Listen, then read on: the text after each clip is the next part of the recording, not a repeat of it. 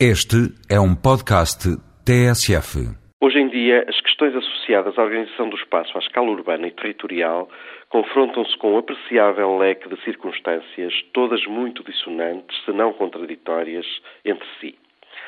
Por um lado, temos a disseminação e a divulgação das consciências individuais e coletivas, pelo que diz respeito à necessidade daquilo que genericamente se designa por ordenamento do território, mas que, na verdade, não se sabe muito bem do que se trata, nem para que é que serve.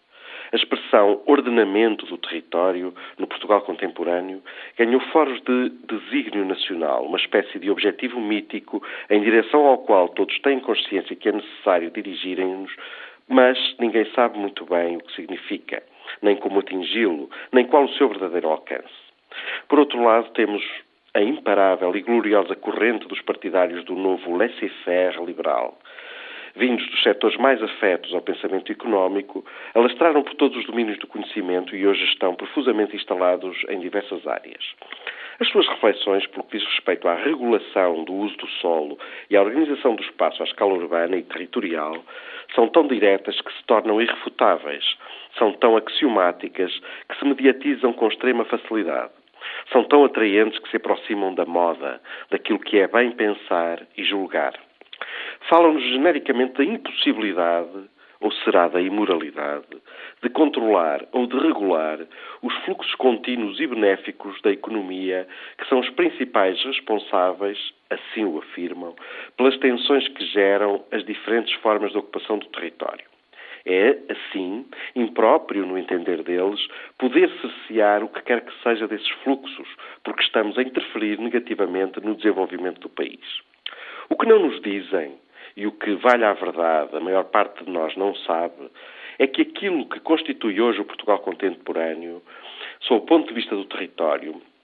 desde a morte anunciada das pequenas e médias centralidades, das chamadas cidades de província, à potenciação extrema e desmesurada de medidas tendentes a exacerbar a bipolarização metropolitana, Lisboa e Porto, é o resultado direto e esperado de fortíssimas medidas intervencionistas por parte do Estado, pagas, portanto, e promovidas por todos nós portugueses ao longo das últimas três décadas. Eis, portanto, a suprema contradição sob a capa da ausência moralizadora, entre aspas, de práticas intervencionistas por parte do Estado, o mesmo Estado tem vindo a intervir política, económica e socialmente de um modo cirúrgico e sistemático na conformação territorial do país. Basicamente, e em breves palavras, não se devem fortalecer as pequenas e médias centralidades urbanas porque isso não é, não é correto, entre aspas. Não é esse o sentido da economia free-willing. Mas então, todo o investimento público e as iniciativas infraestruturais do Estado vão diretamente para o reforço das centralidades, que são inquestionáveis, entre aspas, Lisboa e Porto, e o respectivo Interland. Os PROT, os Planos Regionais de Ordenamento do Território, que estão em germinação neste momento, não poderão nem deverão, por aquilo que sei, contrariar esta fatalidade lusitana, esta tendência do determinismo económico acerca do qual é incorreto e imoral ter opiniões contrárias. Todos nós, portugueses, vamos, pois, continuar a contribuir com o que, o que nos é devido para acentuar a tendência irrefutável do desenvolvimento do país, apoiado na bipolarização metropolitana.